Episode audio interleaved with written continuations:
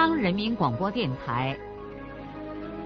播长篇，体验古今社会；听长篇，品味今古人生。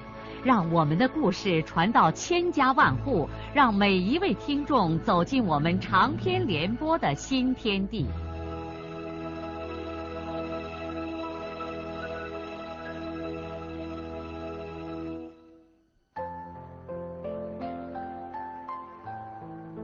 听众朋友，请继续欣赏荣获茅盾文学奖的、由中国文联出版社出版的路遥的长篇小说《平凡的世界》，由李野墨演播。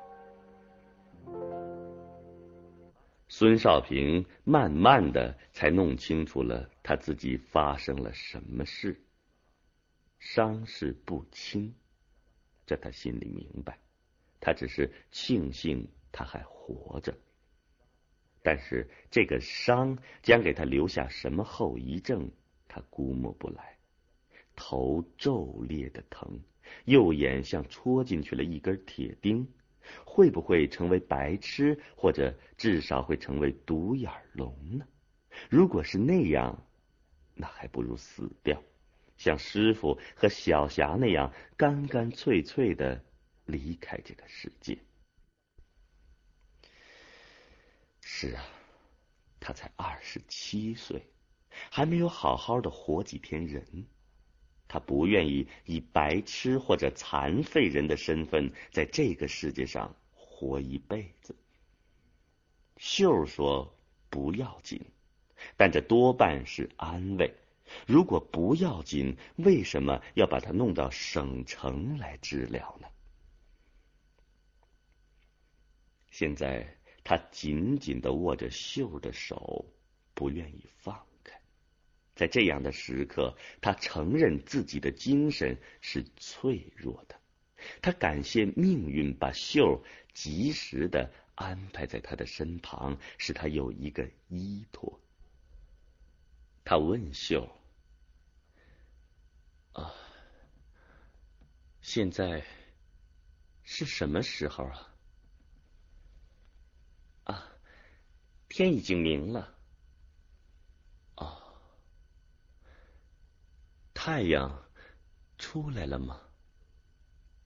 金秀抬起头，透过落地式大玻璃窗户，看见远方亮起大片的玫瑰红。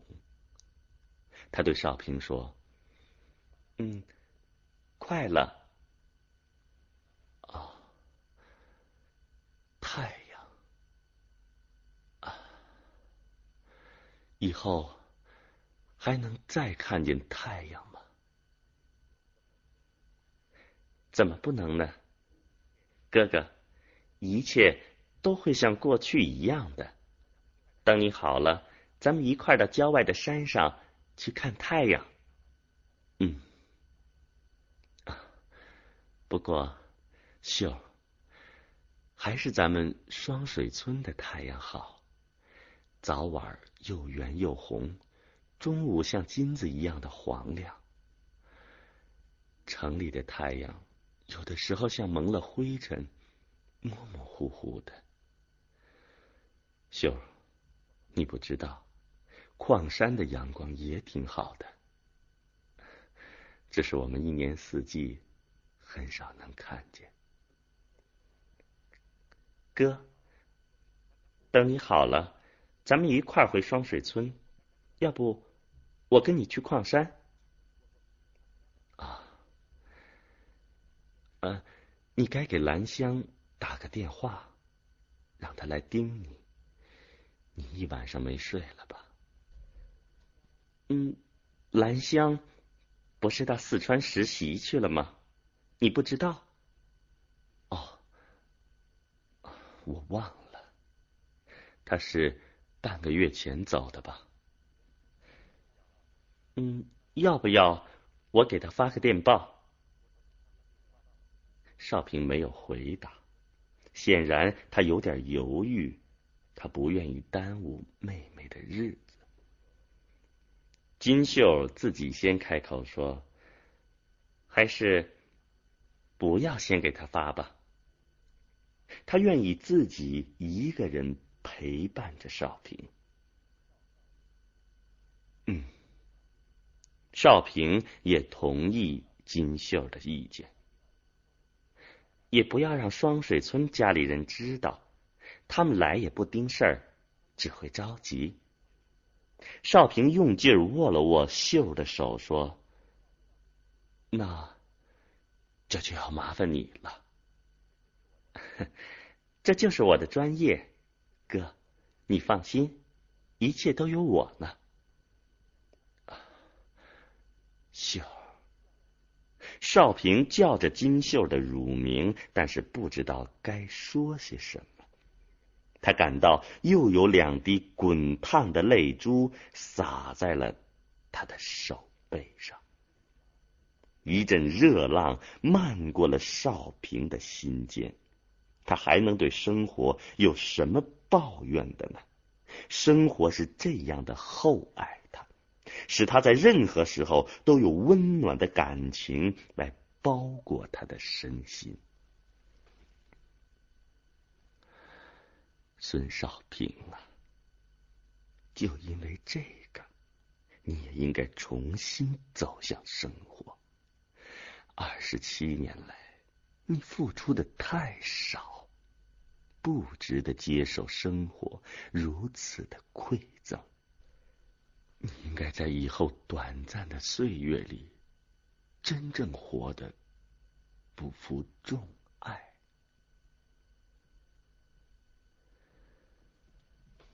在以后紧接着的日子里，本院享有国际声望的一位眼科教授为孙少平的右眼做了手术，手术十分成功。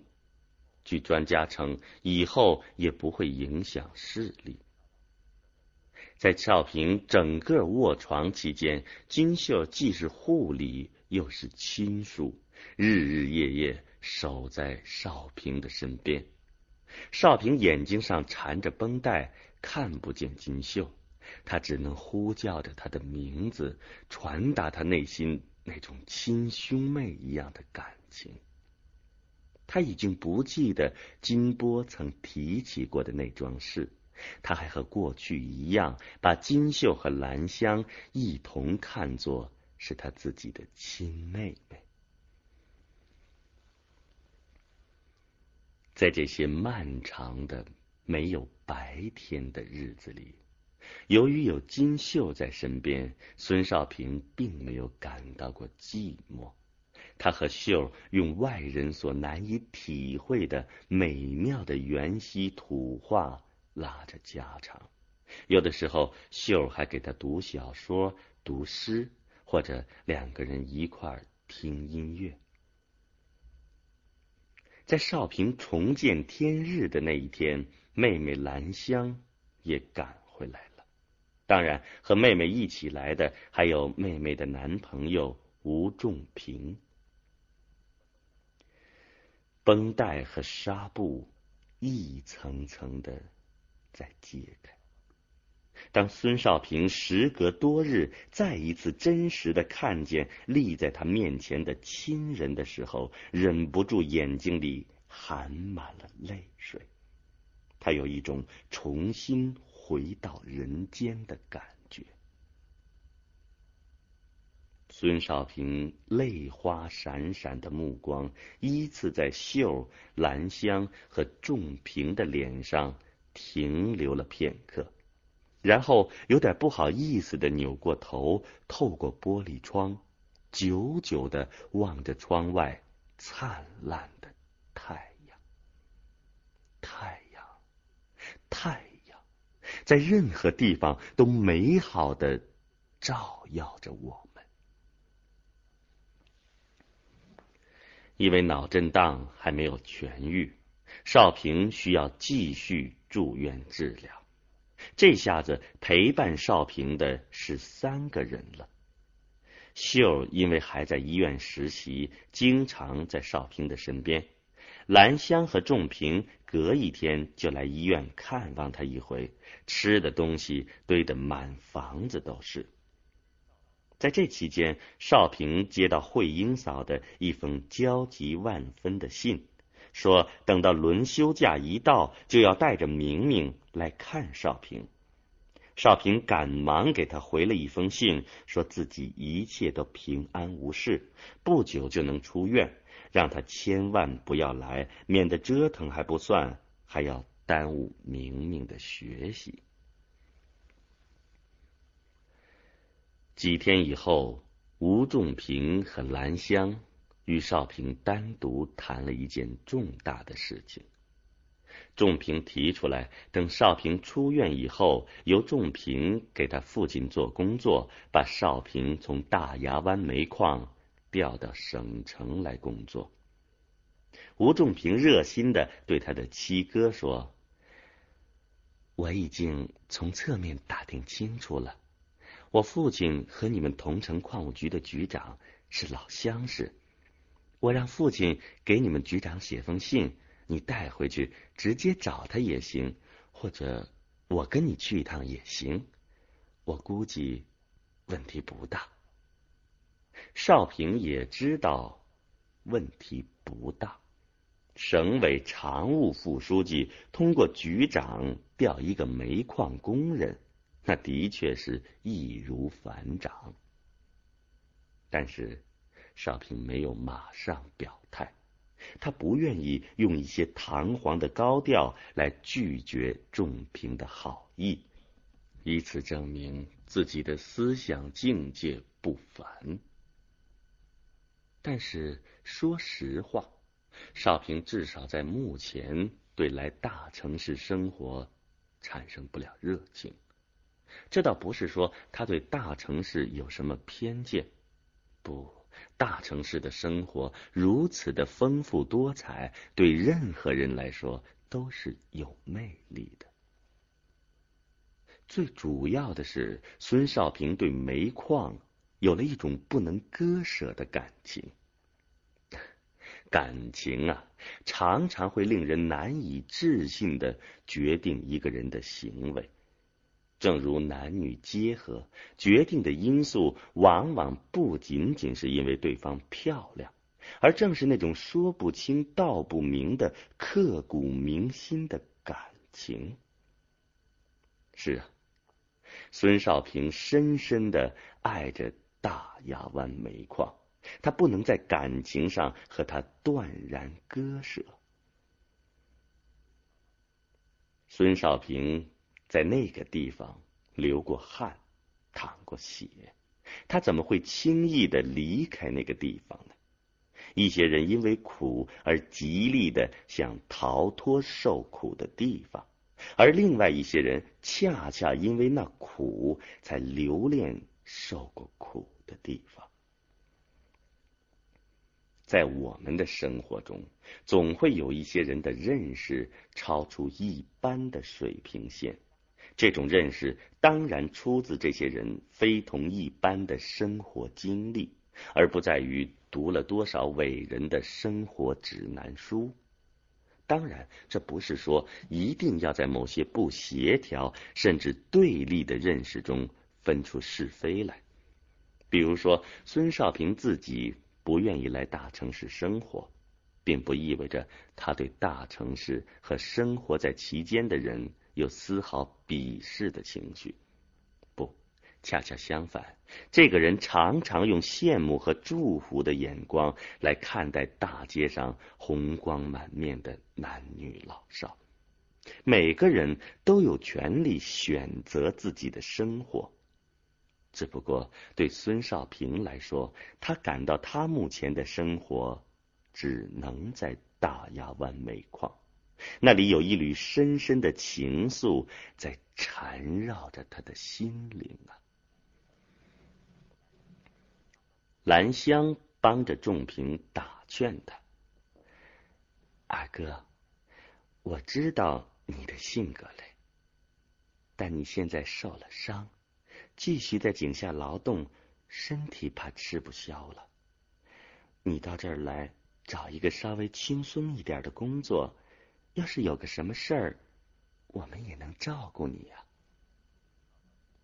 孙少平指了指自己的脸，对妹妹说：“哼，我的这副尊容，生活在这儿，实在对不起这么漂亮的城市。漂亮的地方应该让漂亮的人生活嘛，啊！三个人都笑了，笑中都深藏着酸楚。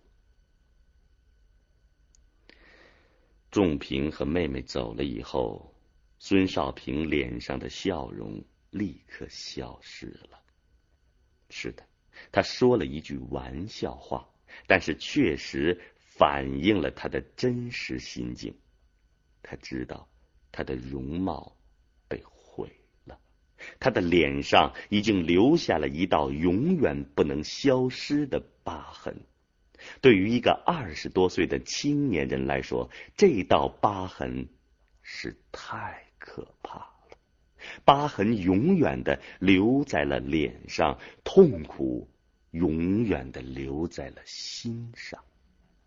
直到现在，孙少平还没有勇气去照照镜子，他怕看见生活赠给他的这枚纪念章啊。在这里，春天的信息要比北方的山区早来近两个节气，寒冷不知不觉的消退了，户外的阳光有了一种暖烘烘的感觉，风带着潮湿的柔情开始亲吻这座城市，杨树和柳树的枝条已经泛出了鲜活。绿色的生命将之在看不见的地方悄悄的涌动，谁都能感觉到春天迈着轻盈柔慢的脚步走来了。那是一个无风的阳光金黄的中午，孙少平无意间向窗外瞥了一眼，突然看见外面院墙下。爆开了一丛金灿灿的迎春花，他按捺不住激动的心情，起身走出病室，来到这丛迎春花前。他久久的凝视着那丛黄亮耀眼的花朵，由衷的喜悦使他不由自主的满脸堆起了笑容。哥。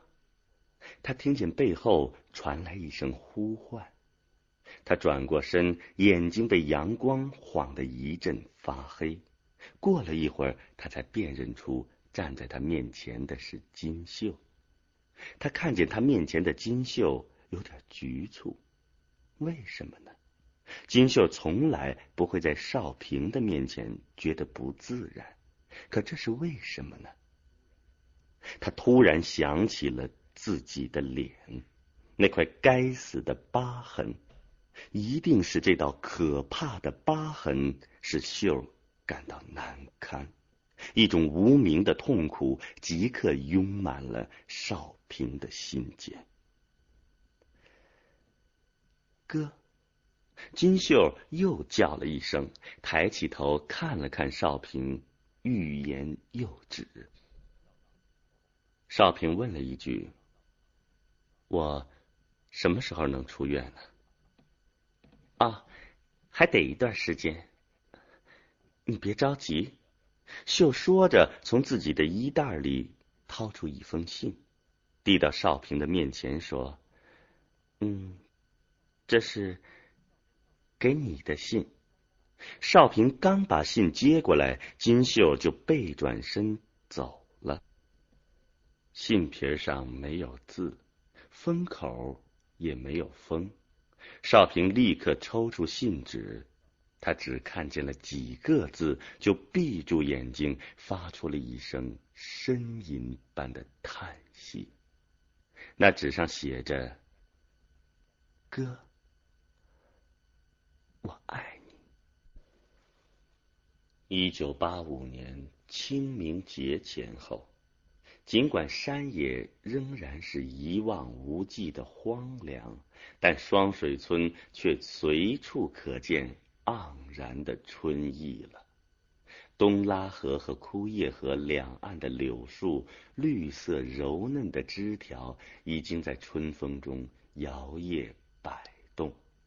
无论是田家阁涝还是金家湾，一团团雪白的杏花或一束火红的桃花，从这家那家的墙头上伸了出来。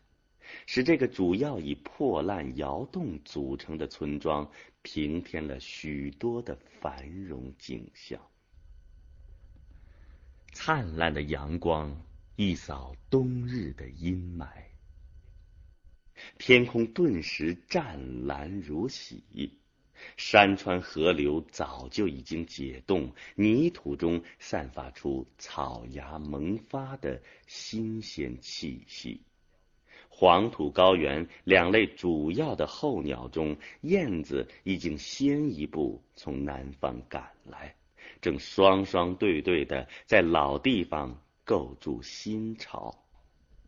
而大雁的队列，约莫在十天之后，就会掠过黄土高原的上空，向鄂尔多斯无边的草地飞去。农事。繁忙起来了。神仙山、妙平山和田家阁涝这边的山山毛毛上，不时的传来庄稼人唱歌一样的回牛声。女人们头上罩起雪白的羊肚子毛巾，孩子们手里头端着生子、老碗，跟在犁具后面点子撒粪。所有的麦苗都已经返青，庄稼人正忙着除草、追肥。但是，一九八五年的春天，双水村的庄稼人不像往常那样特别留意大自然的变化，人们怀着各式各样的心情，集中关注着枯叶河那里正在进行着的事情。从去年秋末冬初开始，孙少安个人掏腰包出资一万五千元重建的双水村小学，现在眼看就要最后竣工了。现在田福堂当年拦河打坝震坏的校舍窑洞，已经被一排气势宏伟的新窑洞所替代。当年的学校操场也扩大了一倍，栽起一副标准的篮球架，还有一些其他庄稼人叫不出名堂的玩意儿。操场四周砌起了围墙，铁栏杆式大门上，拱形铁架上“双水村小学”五个铁字被红油漆刷得耀眼夺目。据说这一两天内就要举行落成典礼，到时候乡上县上的领导都来参加。听说黄源还要来人拍电视来。哎呀，孙少安小子虽然破了财，但这下子可光荣美了。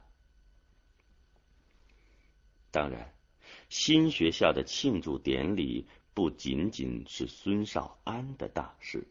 它也是双水村所有人的大事。几天来，全村人都有点激动不安的等待着这一非凡的红火时刻。